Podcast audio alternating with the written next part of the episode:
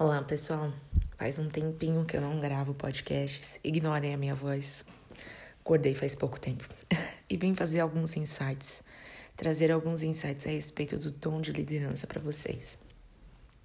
Esse é um dom que eu acredito que eu tenha e hum, durante os meus últimos anos eu tenho pensado e refletido a respeito desse dom. E nesse último mês também eu tive alguns insights a respeito disso. Eu falei assim: uou, isso é algo tão necessário. Acredito que seria incrível poder compartilhar isso com mais pessoas, inclusive aqueles que se identificam com um dom de liderança, né? Que percebem que já têm esse dom, mas também com aqueles que querem ingressar e buscar mais esse tipo de dom tem uma grande dúvida na área administrativa, né, na área de liderança. Você pode ver isso, inclusive, nos livros do John Maxwell. Ele fala muito sobre esse tema. E a dúvida geral é se as pessoas elas nascem com dom de liderança ou, ou elas administram, crescem no dom de liderança. Eu, eu, particularmente, acredito nos dois, levando em consideração a perspectiva bíblica. Então, por exemplo, o apóstolo Paulo, ele nos instrui é, a respeito dos dons, na grande maioria das vezes, e ele fala que nós podemos buscar certos dons. Então, é claro que algumas pessoas nascem com dons específicos, né? Você pode ver dons de canto, dons para instrumento, enfim. Tem um menininho na minha igreja, Samuel, inclusive, e ele deve ter o quê? Dois aninhos, três aninhos. E ele quer tocar bateria, eu acho isso incrível. Então, tem dons que a gente já nasce mais propenso a crescer neles, e tem outros que a gente com certeza pode ir administrando ao longo da vida e pode ir buscando. Existem diversas maneiras de se buscar um dom com imposição de mãos. É, o apóstolo Paulo ele também fala para Timóteo, se não me engano, que ele quer encontrar Timóteo para ele impor as mãos sobre ele, para que ele receba mais algum dom também. Isso é muito legal. Então, em posição de mão, buscando e, e recebendo também é, de nascença. Eu acredito que todas essas maneiras são coisas assim que a gente pode crescer nos dons. Ok, eu trouxe algumas referências para vocês de onde eu encontrei aqui alguns pontos sobre o dom de liderança na Bíblia. Pesquisei rapidinho é, e vou falar sobre essas referências. A primeira está em 1 Coríntios 12, do 27 ao 31. E o trecho específico é esse daqui, ó. Os que têm dons, ele começa antes, né? Vou começar do antes. É, Deus estabeleceu primeiramente apóstolos, em segundo lugar profetas, em terceiro lugar mestres e depois os, os que realizam milagres. Os que têm dom para curar, os que têm dons para prestar ajuda, os que têm dons de administração e os que falam diversas línguas. Enfim, aí ele continua esse esse versículo que ele é muito bom para a gente entender um pouquinho mais dos dons. E tem também um outro aqui, deixa eu ver se eu acho. Acredito seja esse. Tá em Romanos 12, 6 ao 8, que ele fala: Temos diferentes dons de acordo com a graça que nos foi dada. Se alguém tem o dom de profetizar, use-o na proporção da sua fé. Se o seu dom é servir, sirva, sirva. Se é ensinar, ensine. Se é dar ânimo, que assim faça. Se é contribuir, que contribua generosamente. Se é exercer liderança, que a exerça com zelo. Se é mostrar misericórdia, que o faça com alegria. Enfim, esses são os dois versículos que eu vou trazer hoje para o nosso bate-papo aqui. E, gente, seguinte, eu observo que o dom de liderança ele está em mim desde que eu nasci, literalmente. Uma das coisas que a minha mãe pediu antes de eu nascer é que eu fosse muito como meu pai, e esse é um dom que eu vejo muito presente na vida do meu pai. Ele é um empresário, montou sua própria empresa, ele é muito para frente, assim, ele não espera as outras pessoas desenvolverem, ele já está desenvolvendo na a terceira geração do projeto. e então eu percebo que eu peguei muito isso do meu pai também. E para vocês terem uma ideia como que o dom, eu vou falar algumas coisas que eu identifico em mim para você também observar se você encontra esse tipo de padrão na sua vida. Desde que eu era muito pequenininha, eu sempre tive esse posicionamento de liderança. Então, por exemplo, quando ia ter brincadeiras na rua, eu que definia qual que ia ser a brincadeira, é, as dinâmicas lá, os castesouro e, e as outras coisas, e, e a gente ia brincar. Na escola era a mesma coisa, sempre fui líder nos projetos, fui, como que fala? Aquela pessoa que fala na sua faculdade, na formatura, esqueci a palavra. Fui também escolhida para ser. É, tem um fato muito bizarro. Quando eu estava no, no terceiro ano do ensino médio, eu dei a ideia para minha professora de português fazer um. como se fosse um sarau na escola não era sarau, era tipo um, um evento de, de atividades, onde todas as salas competiriam entre si, né? O meu espírito competitivo atacou naquela. Falei para ela, e se a gente fizesse uma tipo uma gincanona onde todas as salas competissem entre si e tal, tivessem diversas atividades, é, tivesse uma festa, cada sala tivesse que organizar uma festa temática, enfim, foi bem legal. Então, nós competimos em diversas áreas, desde tipo jogos de tabuleiro até, por exemplo, roupas de papel. A gente tinha que desenvolver de acordo com o tema que havia sido proposto, é um desfile de modas onde poderia se usar apenas papel higiênico para confeccionar as roupas. Gente, sério, sério, sério, sério. Foi incrível. Inclusive, o Luciano Huck foi na minha escola bem no dia que a gente estava confeccionando o vestido de papel, porque ele ia fazer o quadro do Lata Velha com o meu professor de física. Gente, que época sensacional! Mas enfim, é... tinha até esquecido disso. Então nós estávamos na sala confeccionando o vestido de papel higiênico. O Luciano Huck entrou porque quem estava na sala era o meu professor de física. Nossa, que momento incrível para se estar na sala, né? Tinha o quê? Umas cinco pessoas. Enfim, e aí nós desenvolvemos e nós ganhamos em praticamente a grande maioria das categorias. É... E uma das categorias, assim, que eu me coloquei à frente foi a da dança. Gente, pergunta se eu danço, cara. Não, gente, não. Mas eu montei a coreografia e eu fiz um mix de músicas antigas dos anos 50 até os anos 80. E Fiz a coreografia e fiz a minha sala ensaiar. Gente, aquela semana foi tensa, mas a gente conseguiu desenvolver todo o projeto e, e eu me recordo com muito carinho dessa, dessa temporada. Nós ganhamos de melhor, é, no geral, nós ganhamos de melhor turma, ganhamos de melhor festa e ganhamos de melhor dança, apresentação de dança. E enfim, foi muito bacana. Eu acredito que Deus estava me preparando para cultos temáticos. Se você não conhece ainda cultos temáticos, é, mais para frente eu falo sobre isso. Vocês vão ver muito no evangelismo urbano isso daqui. Enfim, então, é, quando se tem, uma das coisas que eu quero falar para vocês, tá? Quando se tem o dom de liderança, ah, e outra coisa que eu lembrei, eu era pirralha, eu devia ter o quê? Uns 10 anos. Tava na escolinha da igreja e eu convenci a professora a deixar a gente fazer um desfile de moda. Gente, na escolinha da igreja, velho. Pois é. Convenci a professora a fazer um desfile de moda, coloquei as cadeiras, fazia o pessoal é, se apresentar. Eu fiz até os meninos se apresentarem no desfile. Gente, que fase. Eu vejo, assim, várias coisas. Quem tem o dom de liderança tem um poder de persuasão muito grande. Então, ao ponto de você conseguir fazer meninos de 10 anos conseguirem desfilar num desfile. É, ao ponto de você fazer uma turma do ensino médio onde nem todo mundo vai com a sua cara. a, a, usar suas coreografias numa apresentação de dança, unir a sala com um propósito único de derrotar as outras salas, é, eliminar a concorrência. e, enfim, então esses são alguns dos pontos que eu observo, assim, sabe? Eu vejo, às vezes, olhando para trás, eu falo assim, cara, como que eu consegui isso? E eu percebo que isso está muito entrelaçado ao dom de liderança, ao poder de persuasão que o dom vai te proporcionar. E agora eu quero falar de alguns outros pontos sobre o dom de liderança. Eu observo que quem tem o dom de liderança ele tem essa habilidade de liderar e organizar aquilo que for colocado na frente dele.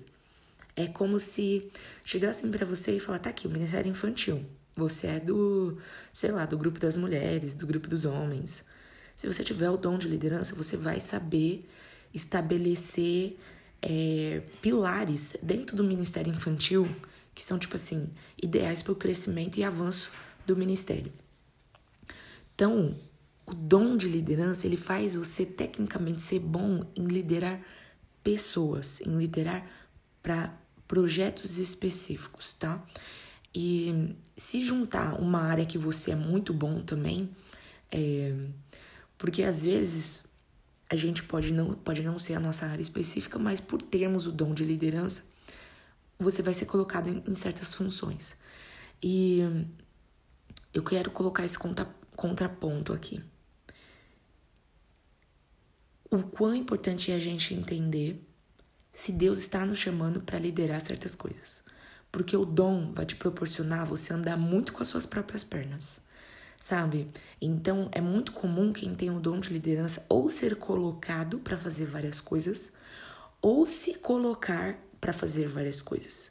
Então você vai ser colocado porque muitas vezes é, sei lá, o ambiente onde você está, a sua igreja, o seu trabalho, as pessoas vão observar que quando as coisas são colocadas nas suas, nas suas mãos, elas acontecem. Então, automaticamente, as pessoas vão começar a colocar mais coisas nas suas mãos, porque quando estão nas suas mãos, elas andam. Então, nesse ponto, você pode ser uma pessoa que você pode se tornar sobrecarregada, porque você pega muitas responsabilidades.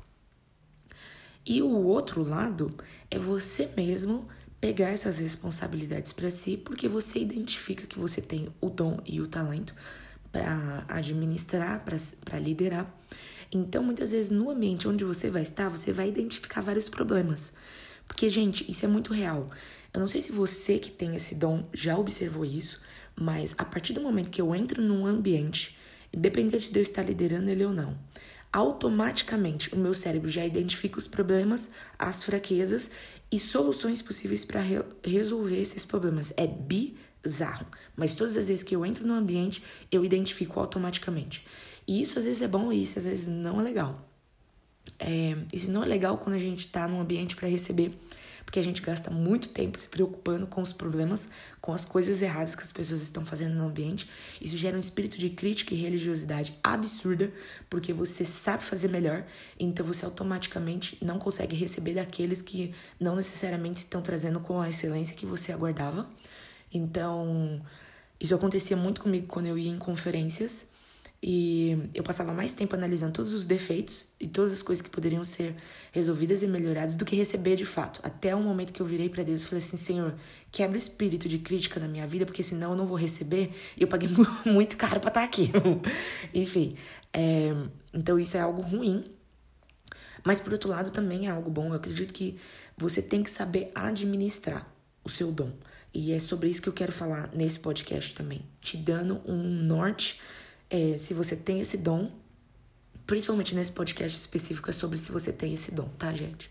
Tô falando muito sobre isso, então vamos focar nisso. É, e pelo outro lado, é bom porque quando você tá no, no, local, no local que ele tá precisando de um norte, sabe?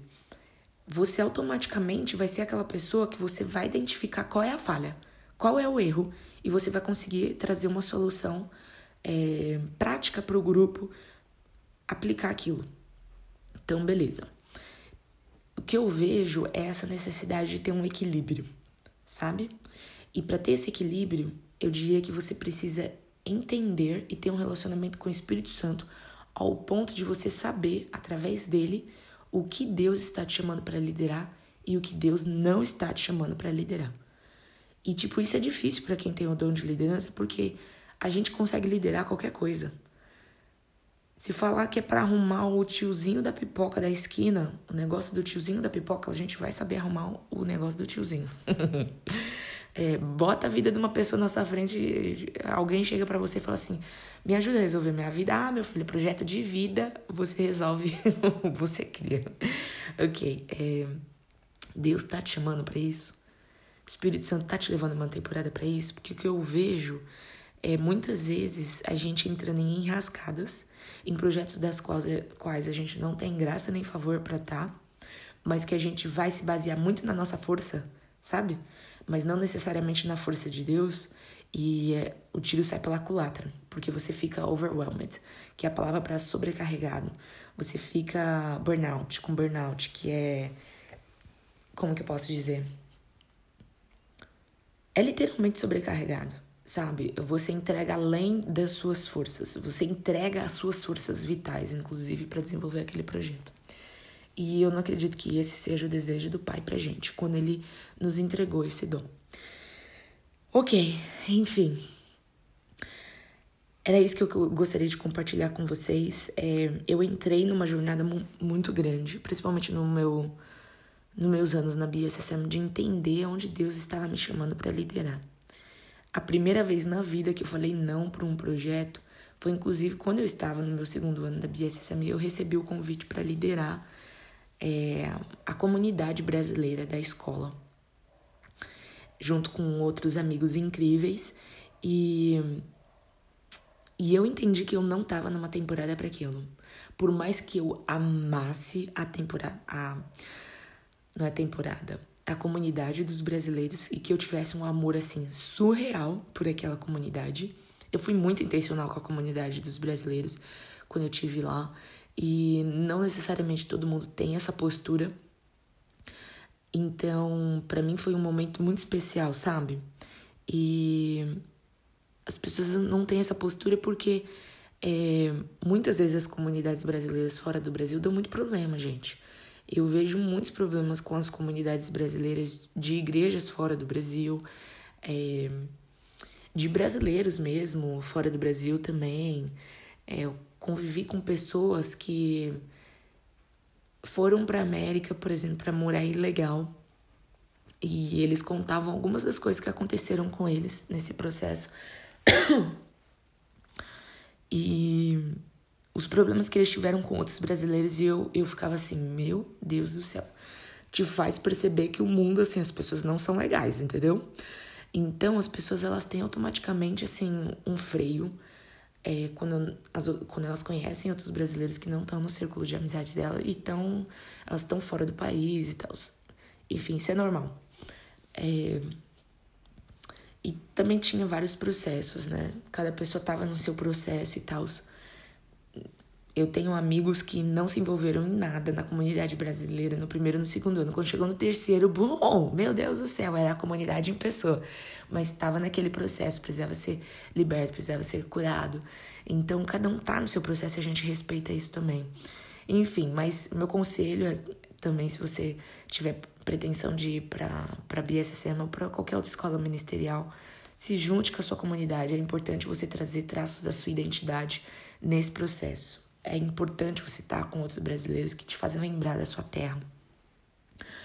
Ok, e eu tava nesse processo e eu senti que não era hora de eu exercer liderança, que eu tava num momento de absorver o máximo da onde eu estava inserida, mas que eu poderia servir a comunidade de outras maneiras. E foi um tempo muito bom, gente. Pela primeira vez na vida eu eu parei para pensar a respeito disso. Será que Deus está me chamando para um tempo como esse? E eu quero te encorajar a começar a se perguntar se Deus está te chamando para uma temporada como essa. Se existem projetos específicos que estão à sua frente, que Ele está liberando favor e graça para você desenvolver. Ou se tem outras coisas também que muitas vezes você está pegando pela força do seu braço pela força do talento que você tem, mas não necessariamente porque Deus te deu graça nisso, entendeu? Porque vai ser difícil, vai ser sobrecarregante. Mas era isso, pessoal. Espero que vocês tenham gostado desse podcast. Me enviem insights sobre isso. Quero, esse é um tema que eu tô começando a abordar agora. E Gostaria do feedback de vocês também. Se vocês se identificaram com alguma das coisas que eu falei aqui, me mandem lá no Insta, tá bom? Um grande beijo, gente. Fiquem com Deus. Até a próxima tchau, tchau.